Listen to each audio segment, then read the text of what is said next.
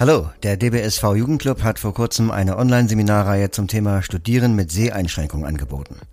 Da haben blinde und sehbehinderte Studierende ihren Studiengang vorgestellt, haben erzählt, was darin so vorkommt, was man erwarten kann und muss, was man ähm, eventuell auch in Bezug auf Blindheit oder Sehbehinderung Besonderes beachten muss. Einige sind auch auf das Thema Assistenz und Hilfsmittel eingegangen. Ein spannender Beitrag berichtet über das Studieren im Ausland und ein weiterer behandelt das Thema Rechte, also welche Rechte habe ich beim Studieren mit Sehbehinderung und wie fordere ich sie ein. Diese Beiträge haben wir aufgezeichnet und stellen sie jetzt hier in einer kleinen Podcast-Serie bereit. In diesem ersten Beitrag geht es um den Studiengang Lehramt und da hören wir zuerst die Referentin Lisa Schmidt. Die erzählt, ähm, was dieser Studiengang so beinhaltet und geht dann aber auch auf das Thema ein, wie als äh, blinde Lehrerin sehenden SchülerInnen begegnen. Oder sind vielleicht die Erwachsenen, die Lehrkräfte, das größere Problem? Also mein Name ist Lisa, ich bin 27, komme aus Marburg. Wenn Studentin ein Job wäre, dann wäre das meiner. Äh, ist es aber leider nicht. Ähm, ich habe von 2015 bis 2021 bzw. 2020 Lehramt studiert, ähm, Deutsch und Englisch hier in der Philipps-Universität Marburg.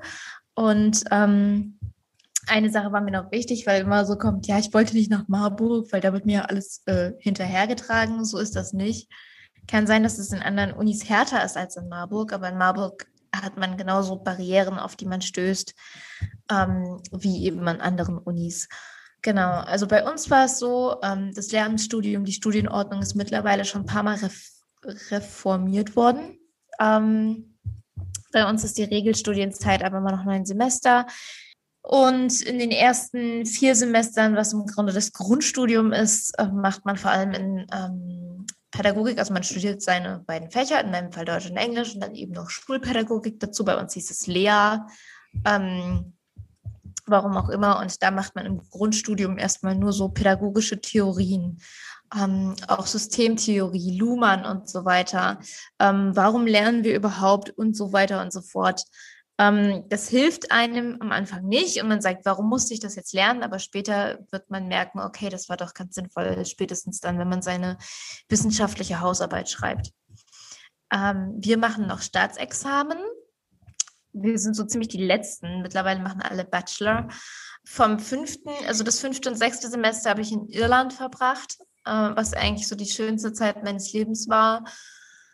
Das war eben äh, über Erasmus Plus das zu planen und zu beantragen, ist nochmal eine ganz eigene Kiste für sich. Also es hat mir auf jeden Fall sehr geholfen, meine Selbstständigkeit zu verbessern, mein Englisch zu verbessern.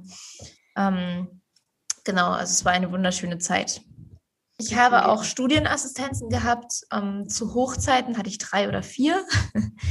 ähm, es gibt Leute, die können noch mehr. Ähm, die habe ich über Facebook gefunden. Ich habe quasi einen Aufruf gestartet und habe gesagt, wer hätte Lust, ähm, Assistenz bei mir zu sein. Bezahlt wurden die erst vom Sozialamt hier in Marburg und dann später, kurz bevor ich fertig wurde, ging es über zum LWV, also zum Landeswohlfahrtsverband.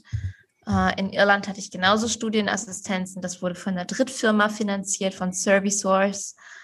Da war es aber so, ich konnte mir die Leute nicht aussuchen und musste im Grunde das nehmen, was ich vorgeschrieben bekam. Also die Person, die mir zugeteilt wurde, mit der musste ich eben dann auch arbeiten. Ich hatte zum Glück immer gute Leute, mit denen ich heute noch teilweise Kontakt pflege und an die ich jedes Jahr mal so ein bisschen denke, so wenn die Geburtstag haben und so. Ich habe drei Praktika gemacht, das Orientierungspraktikum äh, SPS 1 und SPS 2, also schulpraktische Studien jeweils. Und ähm, die Kinder waren nie das Problem. Die Erwachsenen sind das Problem, habe ich so das Gefühl. Weil bei uns zumindest an manchen Schulen herrscht eine richtige Hierarchie. Also du darfst dich nicht an den Platz eines bestimmten Lehrers oder einer bestimmten Lehrerin setzen, weil dann sofort heißt, also das ist ja eigentlich der Platz von Frau Müller, aber die ist ja heute nicht da, deswegen dürfen sie da sitzen. Oder auch so Sachen wie, ja, kommen Sie denn damit überhaupt klar? Oder mich sprach eine Dozentin auf der Straße an, na, Frau Schmidt, immer noch im Lehramt? Und ich so, ja, wo sollte ich denn sonst sein? Mit den Kindern habe ich das immer so besprochen am Anfang der Stunde. Ich habe gesagt, ähm, ihr seht mich, aber ich sehe euch nicht. Und dann war eben schon das Interesse geweckt, ja, krass, die sieht uns nicht und hm, oh, die ist blind. Dann habe ich gesagt, das heißt aber nicht, dass ihr hier irgendwelchen Kappes trotz allem bauen könnt. Ich kriege das trotzdem mit. Und ich habe auch meine Ohren überall, also ich hatte das an der, ich mag das Wort nicht, ähm, Brennpunkt Schule bei uns in Marburg. Da hat ähm, ein Junge zum Beispiel YouTube geguckt im Computerraum, obwohl die das nicht sollten. Die sollten eine Aufgabe machen. Ich habe gesagt, ich höre das genau, dass du YouTube guckst. Wenn du das schon machst, sei doch wenigstens so klug und benutzt Kopfhörer, damit die Schmidt das nicht mitbekommt. Bei Klausuren würde ich jemanden mitnehmen. Also wenn ich jetzt als Klassenlehrerin oder als Englischlehrerin, Deutsch, was auch immer, eine Klausur schreibe, würde ich eine Assistenz mitnehmen, eben um Spicken vorzubeugen. Und ähm, alles andere würde ich alleine machen. Ich würde da, glaube ich, auch nicht mit Assistenz reingehen, weil ich Angst hätte, dass die dann eher auf meine Assistenz fixiert sind und meine Assistenz zu hören als mir. Ich habe jetzt auch vom Ref, ähm, was bei uns in, in Hessen ein und ein Dreivierteljahr dauert, habe ich keine Angst vor den Kids, sondern eher vor den Erwachsenen habe ich Spuntus, weil die untereinander teilweise richtig, richtig gemein sein können. Ich habe auch schon eine blinde Lehrerin gefragt und die meinte so, also die eine Schule in Marburg möchte jetzt auf jeden Fall erstmal keine Blinden mehr nehmen, weil die haben mit einem, mit einem irgendwie blöde Erfahrungen gemacht. Ich so, hm, danke. Ja, wir danken auch. Und zwar der Referentin Lisa Schmidt. Professor Dino Capovilla hat in Würzburg den Lehrstuhl Pädagogik bei Seheinschränkungen inne. Und der erzählt jetzt, was dieses Fach als Teil des Lehramtsstudiums beinhaltet. Also mein Name ist Dino Capovilla, ich bin äh, ursprünglich aus Italien und habe so eine typische äh, Inzest-Berg-Sehbeeinträchtigung, ähm, die, die jetzt ganz isoliert nur vorkommt. Also, äh, und äh, ja, irgendwo liege ich so zwischen hochgradiger Sehbehinderung und gesetzlicher Blindheit mit einer leichten Hörstörung, also so alles ein bisschen bedient in dem Spektrum und ähm, habe Informatik studiert in München und dann in Hagen Philosophie. Und im Anschluss daran äh, war ich sechs oder sieben Jahre als Lehrer tatsächlich tätig in Mathematik und Informatik und habe äh, da leider andere Erfahrungen gemacht als meine Vorrednerinnen. Tatsächlich war das gar nicht so leicht äh, mit den äh, Lernenden im Unterricht, ähm, insbesondere bei vielen Menschen in kleinen Klassen, die zu differenzieren akustisch. Also das ist mir eher schwer gelungen. Und ähm, beispielsweise eine Pausenaufsicht, da hätte ich einen großen Sturm der Eltern gekriegt, nicht unbedingt der Lernenden. Aber ähm, naja, ich hatte da andere Erfahrungen, musste deshalb auch meinen Beruf als Lehrer aufgeben, den ich sehr mochte.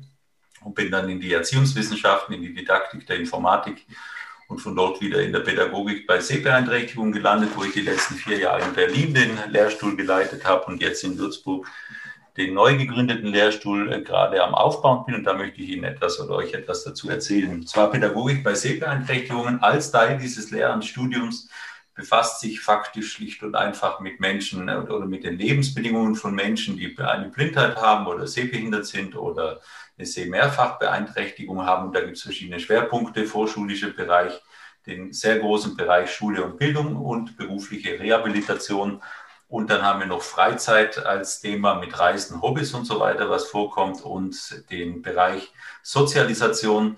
Äh, das lehnt sich so ein bisschen an die Deaf Studies an, also die Gemeinschaft der tauben Menschen, die, das haben wir auch ja bei blinden Menschen, so eine gewisse Community-Bildung, die wir da mit Disability Studies ansetzen und so weiter untersuchen. Also das sind so ein bisschen die Inhalte. Ich lasse jetzt die Handlungsfelder weg, die kennt ihr wahrscheinlich alle genauso gut wie ich, also was es gibt für Berufsförderungswerke und Schulen und so weiter.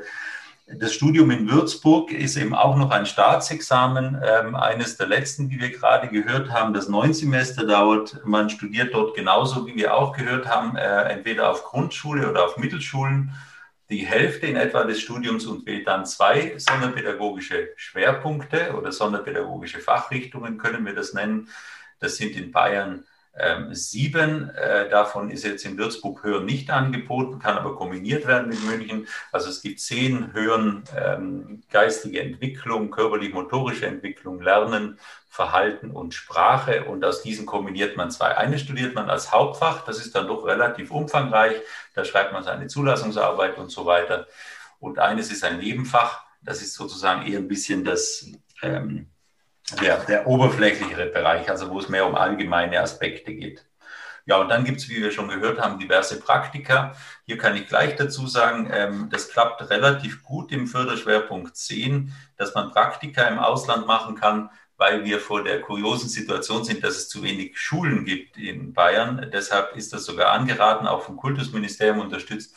Und wir haben äh, beispielsweise Partnerschulen in St. Petersburg über die Nikolauspflege oder in, also das sind jetzt meine Kontakte, die ich noch aus Berlin mitbringe oder in St. Augustin in Florida und so weiter oder Moldawien hatten wir Praktikanten, äh, Österreich sowieso, Italien und so weiter, also wo das relativ einfach und strukturiert möglich ist, wo dann auch das Praktikum in einer entsprechenden Einrichtung stattfindet, wo äh, es, äh, ich sage jetzt mal, spezielle Serviceleistungen im Bereich O&M und alltagspraktische Fähigkeiten und Fertigkeiten, wenn das länderspezifisch irgendwie notwendig ist, durchaus vorhanden ist. Ja, Alleinstellungsmerkmale habe ich hier als Punkt aufgeschrieben. Sehbeeinträchtigungen sind, wie wir alle wissen, ähm, nicht milieuspezifisch. Das macht also ein sehr breites Spektrum auf im Handlungsfeld, bietet da auch einen großen Vorteil gegenüber vielen anderen Förderschwerpunkten. Also das ist definitiv so eine Besonderheit. Wir haben auch die Besonderheit, dass äh, vom Lehrspektrum, vom inhaltlichen Spektrum unsere Lernenden auch so ziemlich alles abbilden, was es gibt, äh, äh, was zum Kuriosum führt, dass beispielsweise der Anteil insgesamt von Kindern im Förderschwerpunkt 10 bei 1,4, 1,5 Prozent liegt, während aber Kinder mit Förderbedarf im Gymnasium bei 7,8 Prozent liegen, also die jetzt den Förderschwerpunkt 10 haben. Das ist durchaus kurios. Also es gibt sozusagen diese ganze Bandbreite, wo man beruflich auch tätig werden kann.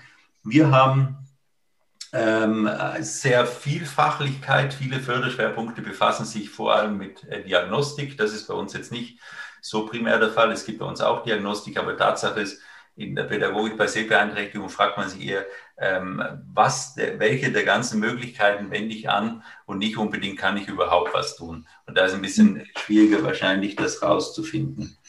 Ich habe jetzt noch den Punkt aufgeschrieben, was ist die Besonderheit an Würzburg, auch als neuer Lehrstuhl. Also eins ist natürlich, dass es ein neuer Lehrstuhl ist mit ähm, den entsprechenden Dynamiken. Das heißt, da wird sich in den nächsten Jahren auch noch was verändern. Wir sind ganz neu geplant, ganz neu inhaltlich aufgestellt. Wir haben zum Beispiel Technik drinnen, was eine gewisse Besonderheit im äh, Vergleich zu anderen Studienstandorten ist. Wir haben diese Sozialisationsaspekte drinnen. Wir, haben, wir sind ja insgesamt immer der kleinste Förderschwerpunkt, dadurch auch eine sehr enge Betreuung und eine intensive Betreuung. Also man kennt im Prinzip alle Studierenden.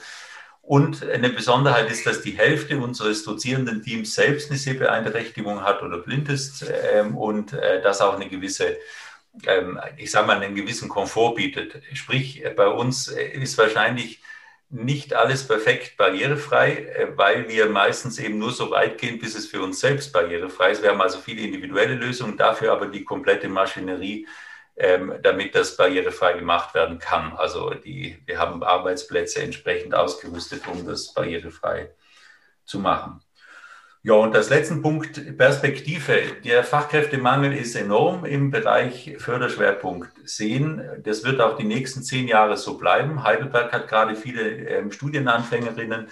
In Würzburg sind 30 Studienplätze vorgesehen, die als Hauptfach Pädagogik bei Sehbeeinträchtigung studieren. Das wird relativ schwer sein zu füllen, wenigstens in den nächsten fünf Jahren. Das bedeutet, jeder, der das studieren möchte, hat sehr gute Chancen, da auch einen Studienplatz zu kriegen, trotz Numerus Clausus. Ich gehe davon aus, dass wir das jetzt nicht füllen können. Was wir vorher gehört haben, im Unterschied zu anderen, zu Hessen, äh, wo, glaube ich, auch das Staatsexamen noch gilt, ist in äh, Würzburg, gibt es nach dem sechsten Semester unter Zulassungsarbeit einen Bachelor dazu geschenkt. Das bedeutet, man kann auch aus dem Lehramt heraus dann nochmal äh, auf einen Master wechseln oder ähm, den Berufszweig ganz wechseln, wenn man sagt, Lernen, äh, ist, äh, Lehrkraft ist jetzt nicht unbedingt mein Berufsfeld. Ja, und ansonsten äh, grundsätzlich ist es so, äh, ich habe ja vorher diese Schwierigkeit angesprochen, vor dem sich sicher manche Lehrkräfte fürchten. Also manche kriegen das offensichtlich dann besser hin äh, als andere. Ähm, man hat im Prinzip diese Möglichkeit der Wahl, ob man eher in eine Richtung einer, des gemeinsamen Unterrichts geht, mit vielen Lernenden, ob man in der Förderschule bleibt, mit verhältnismäßig wenig Lernenden, mit viel Einzelunterricht beispielsweise auch und so weiter, ob man in inverse Inklusion geht, also so gemischte Klassen mit hälftigen Anteilen. Also das besteht alles und insgesamt kann ich sagen, ist das Studium, um auch hier auch ein bisschen Werbung zu machen, ein relativ sicherer Weg in eine Art 13-Verbeamtung zu gelangen. Das ist so das Ergebnis, wenn man das Staatsexamen hat und dann das Referendariat ähm, abgeschlossen hat. Also dieser Weg ist relativ ähm, äh, gut machbar. Vielleicht muss man noch dazu sagen, es geht im Studium der Pädagogik bei Sehbeeinträchtigung insgesamt sicher nicht um Selektion. Wir haben ja vorher Biologie gehört oder Biochemie oder Informatik. Da ist vor allem die Selektion wichtig. Man möchte so 30 Prozent, 40 Prozent der Studierenden eliminieren, damit nur eine bestimmte Klasse an Studierenden übrig bleibt. Das ist in der Pädagogik bei Sehbeeinträchtigung ganz sicher nicht der Fall. Es geht um eine Habituation, also das Studium dient dazu, dass ähm, ihr in diese Rolle hineinfindet und das dauert einfach eine bestimmte Zeit. Aber ich sage jetzt mal so, so Durchfallquoten sind bei uns recht überschaubar beziehungsweise kaum vorhanden. Ja, das war hoffentlich in fünf Minuten ein Resümee zum Studiengang. Soweit unsere ReferentInnen zum Thema Studiengang Lehramt. Vielen Dank nochmal Lisa Schmidt und Dino Capovilla. Zum Schluss wie immer der Hinweis, dass wir das Seminar natürlich auf offsite.de mit einem Thread begleitet haben und da findet ihr noch viele weitere Informationen. Es werden noch weitere Studiengänge vorgestellt. Es geht um verschiedene Hochschulen und Universitäten. Eine WhatsApp-Gruppe für den Austausch unter Studierenden wird vorgestellt. Es geht um Stipendien.